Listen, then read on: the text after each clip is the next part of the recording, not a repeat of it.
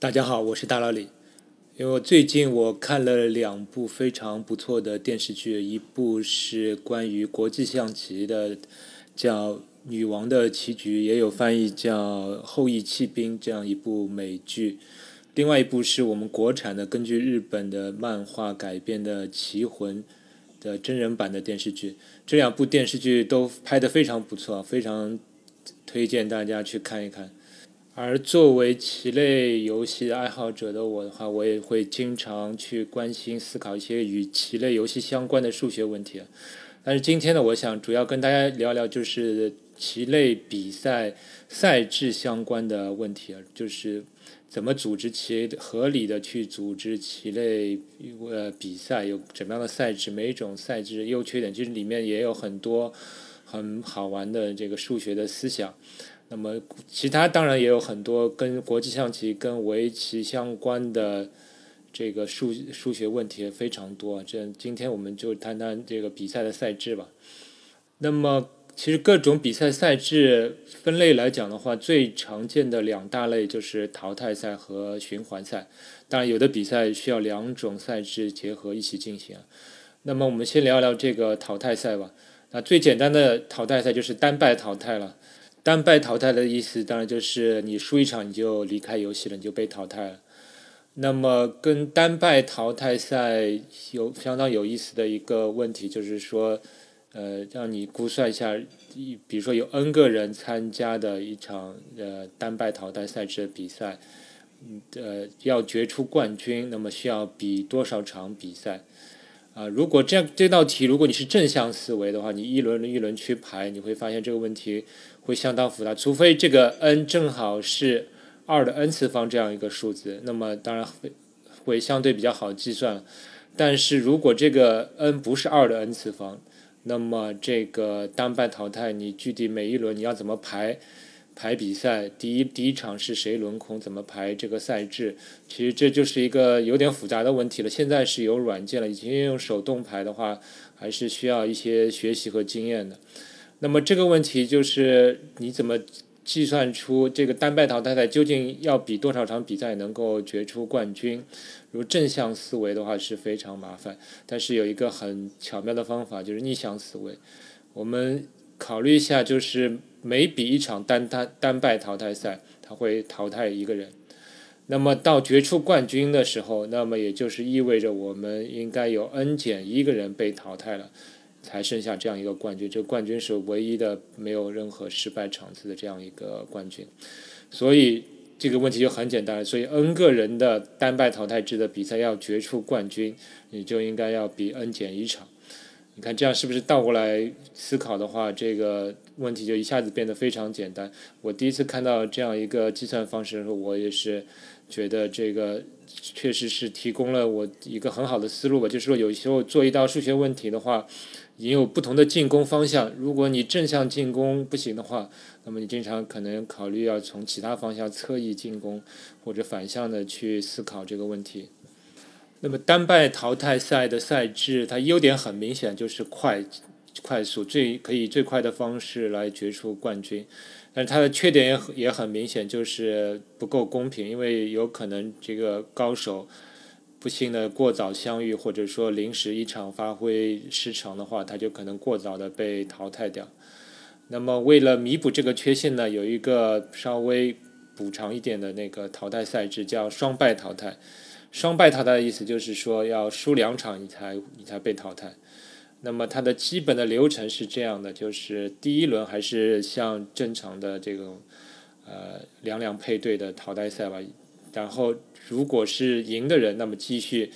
留在所谓的胜者组继续进行这个淘汰赛的比赛。而输掉的人会进入一个败者组，败者组呢就是大家已经输过一场的人继续比继续进行这个。淘汰赛，那么在败者组里面，你如果你掉进败者组了，那么你的比赛就有点像单败淘汰了。那么在胜者组的人，以后每一轮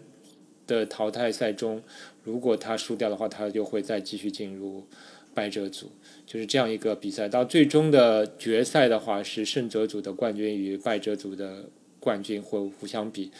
呃，进他们是进入决赛，而这决赛当中，如果败者组的人要夺冠的话，他必须连赢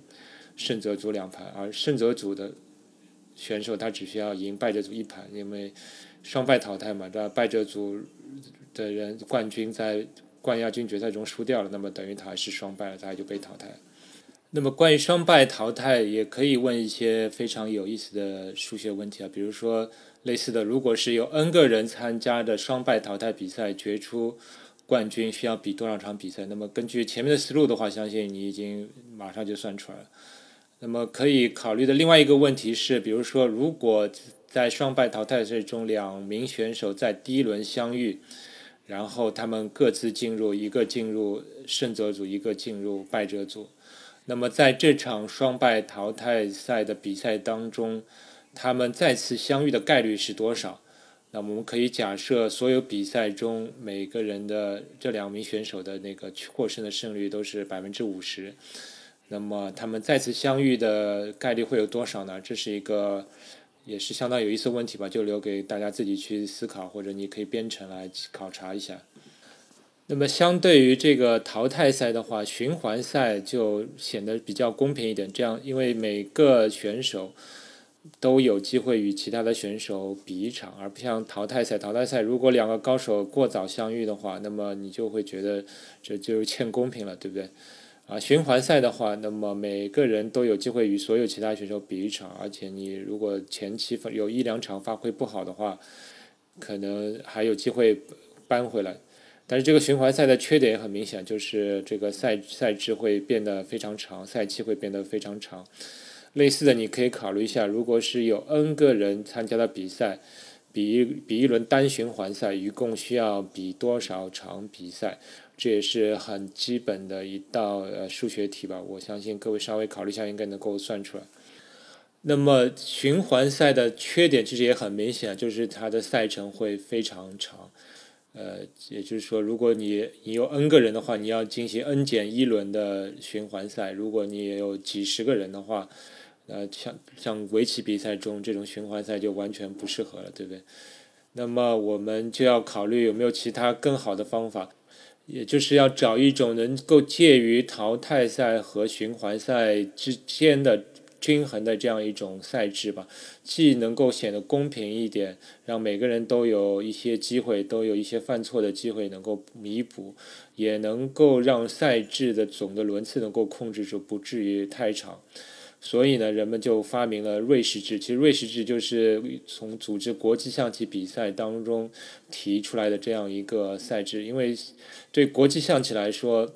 淘汰赛是很不合适的，因为它的和棋太多了。这个淘汰赛如果经常出现和棋的话，你等于淘汰不了。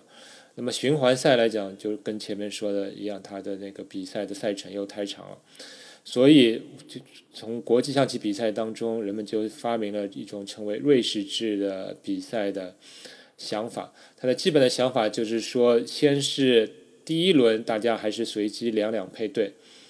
两两配对之后，有一些人是一胜，有一些人是一败，然后我们就让这个所有成绩一样的人继续配对，继续随机的配对进行比赛，就是胜过一场的人相互比赛，那么输掉一场的继续比赛。此后每一轮呢，都是以这样一个原则，就是说战绩一样的人，也就积分相同的棋手互相配对比赛，这样进行若干轮，这样总的轮次并不会达到像循环赛那么多，但是它也可能会比淘汰赛，呃，也许要比单败淘汰要多一点、少一点都有可能。它还有一个好处就是说，呃，不像淘汰赛，如果你被淘汰了，你就出局了，你只能旁观了。而这个瑞士制的话，你哪怕从头到尾一场都不赢的话，那你始终还是可以留在这个比赛当中，始终还是有参与。所以它设特别适合那种就是人数非常多的，而水平又参差不齐的这种棋手，一个大的那个围棋节或者国际象棋节。有几十个人、上百个人，大家需要在两三天里面决出这样一个冠军。那在这种环境底下，这个瑞士制是特别合适的一种赛制。瑞士制也有它的比赛的缺点吧，特别是如果你时间很紧，你的比赛的轮次不足的话，你就会出现就是最后的冠亚军本身在这场比赛之间都没有比赛过的情况，这就是一个它的明显的缺点。所以一般来说，瑞士制组织的话，你还是要考虑这个总的比赛的轮次要比正常进行单败淘汰的轮次尽可能要大于等于这样的一个轮次数，这样你能保证最后决出的这样一个冠军或者冠亚军之间还是互相比赛过的，这样这样最终的冠军结果是相对来说是比较公平的。当然，另外一个问题就是瑞士制比赛中两个选手之间的积分很可能是相等，就是很多人会出现积分相等的情况，就是他们的胜负平和局的呃情况是完全一样的。这时候要对他们进行排名次的话，就需要所谓计算小分了。计算小分也是一个相当复杂的和微妙的一个工作吧。一般来说，现在棋类比赛中计算小分的这样一个原则是，就是先考虑你赢过的对手的积分。如果你赢过的对手的积分总和大于另外一个人，那么你就是胜，你就是比那个人赢了。然后，如果这个你赢过的对手的积分都相等的话，那么就要考虑输你输掉的这个对手的积分。一般就是通过这两个小分机制来进行排序，所以就像《棋魂》这个电视剧也提到过这样一个情节，就是在比瑞士制的比赛中，你最后的名次很有可能会掌握在你别人的手里，就是说你以前赢过的对手，你要希望他在最后的一轮里面也要赢，这样才能保证你的小分会比较高。所以这也是瑞士中瑞士制比赛里面一个相当微妙的情况。那么我最后再聊一聊棋类比赛当中的这个积分棋手积分的机制。可以说，这个积分机制是棋类比赛当中非常有数学技巧的这样一个设定。那么积分制是为了解决这样一个问题啊，就好比之前的这个瑞士制比赛的问题，如果来的棋手很多。人数非常大，然后水平的这个范围高低范围差距非常大。那么，如果第一轮是纯随机匹配的话，其实并不是一个很好的机制。特别是像棋类比赛，如果你一个新手跟一个很高手比赛的话，呃，差距太大的话，那肯定是完全没有乐趣的这样一个比赛。所以，这等级分制度就应运而生了。等级分就是用来衡量当下。这个棋手大致的一个水平的一个标志。那等级分的发明者，现在一个最通用的等级分系统叫做 Elo 计分系统。Elo 它是用这个发明者是匈牙利裔的美国物理学家阿帕德 L，在一九六零年代发明的这样一个评价方法。然后他这个评价方法人们发现非常的有用，非常的客观，所以很快流行起来。到后来就是不光是在国际象棋里面，现在包括围棋啊、足球啊、网球的各种等级分系统，其实都是基于这个 L 系系统的一个变体。那等级分系统的设计理念，其实它最关键要解决这个问题，呃，用现在的这个网游的术语来说，就是要怎么避免刷分的问题。我们可以设想，一开始我们可以让每个新加入等级分系统的棋手，他们的起始分都是一样，这没问题。那么经过一系列比赛之后，如果每一场比赛所能增加的积分，或者所或能减少的积分都是相等的，那就会出现一个问题，就是说这个高手就他就永远去跟水平差自己很多的人去比就好了。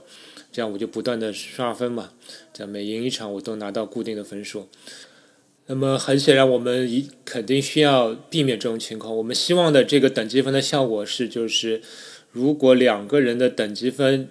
目前是比较接近的，那么赢一场或者输一场，增加的等级分就会比较的明显。但是如果一个等级分很高的人与一个等级分很低的人进行比赛，那么等级分高的人取胜。那他所获得的增加的等级分就应该减少，因为我们目预计的话，他应该是能取胜的，所以他赢这场比赛的价值就应该相应的减少。那么类似的，如果一个等级分很高的人输给了一个等级分很低的人，那么这个就是要对等级分很高的人的这个他的惩罚，他的减少的分要增加，并且等级分低的人他需要增加更多的分，这样才能更。好的、快速的使这个等级分能够符合这个棋手的真实水平。那么 L 就是当时根据这样一个设计理念了，他就设计了这样一套呃积分方法。这具体的计分的这个公式，我可以放在呃节目介绍里，你可以去看一看，也是很简单。你去去代入几个值，就会发现它确实是能够起到根据两者对弈比赛双方等级分差距的大小来决定你这个胜负所获得的这个积分的那个多少。它这个积分评价系统的一个基础的数学逻辑，就是说，根据你获胜的期望值来决定你获胜积分。如果你本来获胜的期望值非常高了，那么我们就要有个负反馈，就是说你获胜之后取得的分数就会减少。而如果你取胜的期望值是很低的，那么我们就会提升你这场比赛中获胜的价值。这就是这样 L 系统的设计基础理念。这个等级分系统现在运用非常广，有很多变体啊，就是在足球、网球、围棋这个各种等级分系统里面，它的都有多多少少都有一些小的变化。这个去研究一下也是会非常有意思。那么今天跟大家瞎聊了一些各种棋类比赛的赛制以及等级分系统。其实我非常推荐各位，如果还在学学校念书的话，可以去参与组织一次棋类比赛。在这个组织比赛的过程中，其实你也能学到不少的数学知识。那么今天节目就到这里，下期再聊。科学声音。